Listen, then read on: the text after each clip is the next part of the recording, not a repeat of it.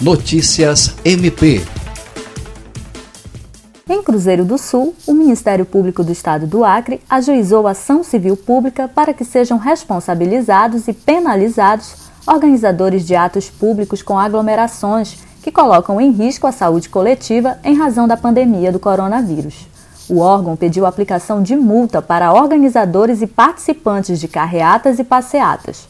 Uma decisão judicial no município diz que o direito à livre manifestação de pensamento não pode suplantar e nem colocar em risco os demais direitos constitucionais. Atos como carreatas e passeatas contrariam as recomendações sanitárias mundiais e geram riscos à população. A convocação desses atos implica em ilegalidades pelo desrespeito à legislação estadual e federal e crime contra a saúde e a paz pública. O valor da multa para quem descumprir a ordem judicial é de 10 mil reais para a pessoa jurídica e de mil reais para a pessoa física.